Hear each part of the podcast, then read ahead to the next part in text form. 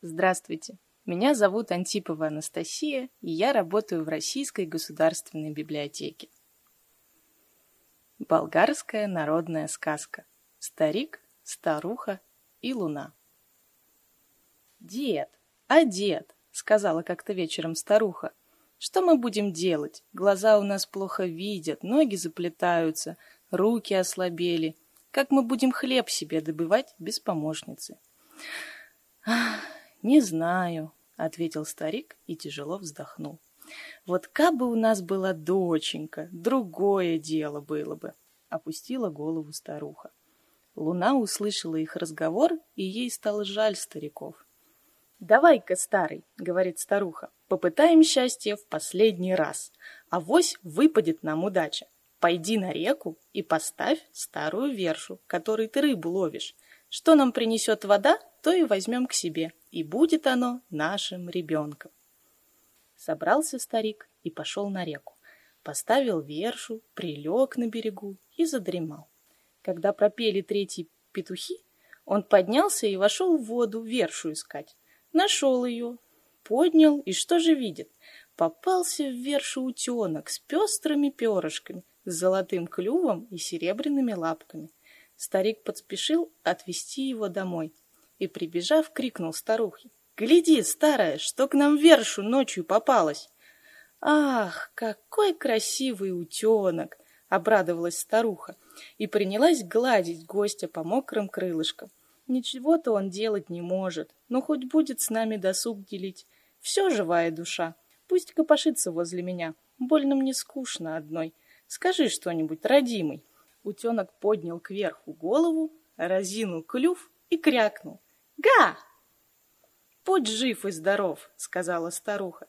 «Никто на свете не умеет так хорошо крякать». Старушка достала из чердака дырявое решето, уложила туда утенка и сказала, «Здесь твое место». «Га!» — снова крякнул гость.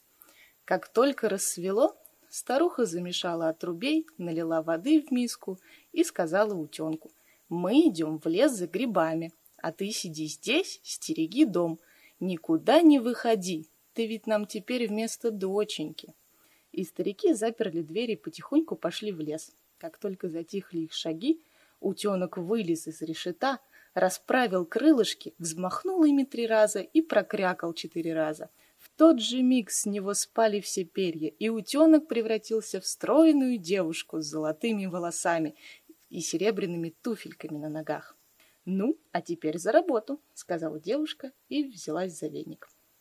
Подмела весь дом, застелила деревянную кровать стариков, принесла два ведра воды, полила цветы в садике перед домом, нарубила дров, развела огонь, повесила над огнем котелок, достала с чердака связку сушеных грибов и положила их вариться. Пока грибной суп варился, проворная девушка достала из сундука старухи кусок белого полотна, скроила две рубашки и сшила их. Весь день она трудилась, а как только солнце зашло, три раза взмахнула руками, словно крыльями, прокрякала четыре раза и опять превратилась в утенка.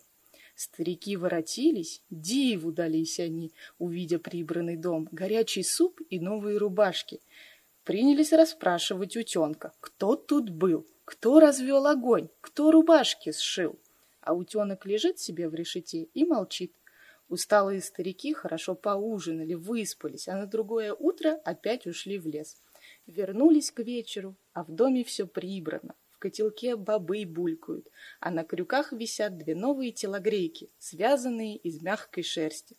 «Таких вкусных бобов я сроду еще не ел», — сказал дед, проглотив первую ложку. Всю ночь старики глаз не сомкнули, вертелись в кровати и шептались. Тут что-то не то. Кто-то приходит, когда нас нет. Надо узнать, кто здесь убирает, готовит и шьет нам новую одежду. Как? Как? Переспросила хитрая старушка. Завтра, вместо того, чтобы в лес идти, мы залезем на крышу и будем подглядывать в трубу. Сказано, сделано. На утро старики закрыли за собой дверь, а сами тихонько приставили лестницу к стене дома, забрались на крышу и стали смотреть в трубу. Немного погодя, утенок поднялся, взмахнул три раза крылышками, прокрякал четыре раза, оборотился девушкой и говорит. А теперь за работу. Сперва подмету, потом просею муку, замешу тесто, затоплю печку и поставлю хлеб печься. Засучила она рукава и принялась за дело. А старики сидят на крыше, и сердца у них от радости выскочить готовы. Ах, какое счастье нам выпало! Не будет у нас в старости забот, шепчут они друг другу. Когда девушка затопила печку и вышла во двор за веником, старуха сказала, «Не хочу я, чтобы наша дочка опять обратилась утенком. Хочу, чтобы осталась девушкой». «Что же мы можем сделать?» — спросил старик. «Если сожжем ее утиную одежку, она останется такой, как есть». «Верно!» — воскликнул старик и спустился через трубу. Следом за ним спустилась и старуха. Оглянувшись, она схватила утиную одежку и, недолго думая, кинула ее в горящую печку. В ту же минуту к ним вошла девушка. «Что же вы наделали?» — вскричала она, увидев в печи свой утиный наряд. «Вы сожгли мои крылья! Теперь я уже не смогу ходить по небу, потому что нет у меня крыльев». «А зачем тебе ходить по небу?» — спросила старуха. Ах, ничего-то вы не знаете. Я не утенок. Я та, которая светит по ночам в небе. Я луна. Однажды вечером заглянула я в открытое окошко вашего домика, услышала, о чем вы говорите, и мне стало вас жаль. Тогда пошла я к знахарке, которая собирает разные травы и лечит ими все живое, и спросила ее, что мне сделать, чтобы помочь вам.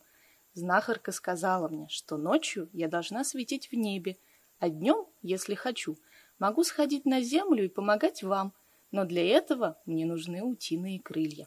И, хлопнув три раза в ладоши, знахарка собрала всех лесных птиц и сказала, «Наша луна хочет днем спускаться на землю к одиноким старикам. Для этого у нее на плечах должны быть утиные крылья. Сделайте милость, вырвите из своих крыльев по перышку, а из шеи по пушинке, и я сделаю луне крылья.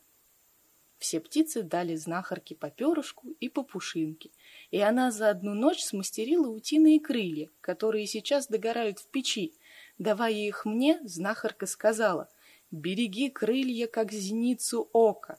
Если ты потеряешь их, никогда не сможешь подняться в небо, и ночью по всей земле будет непроглядная тьма.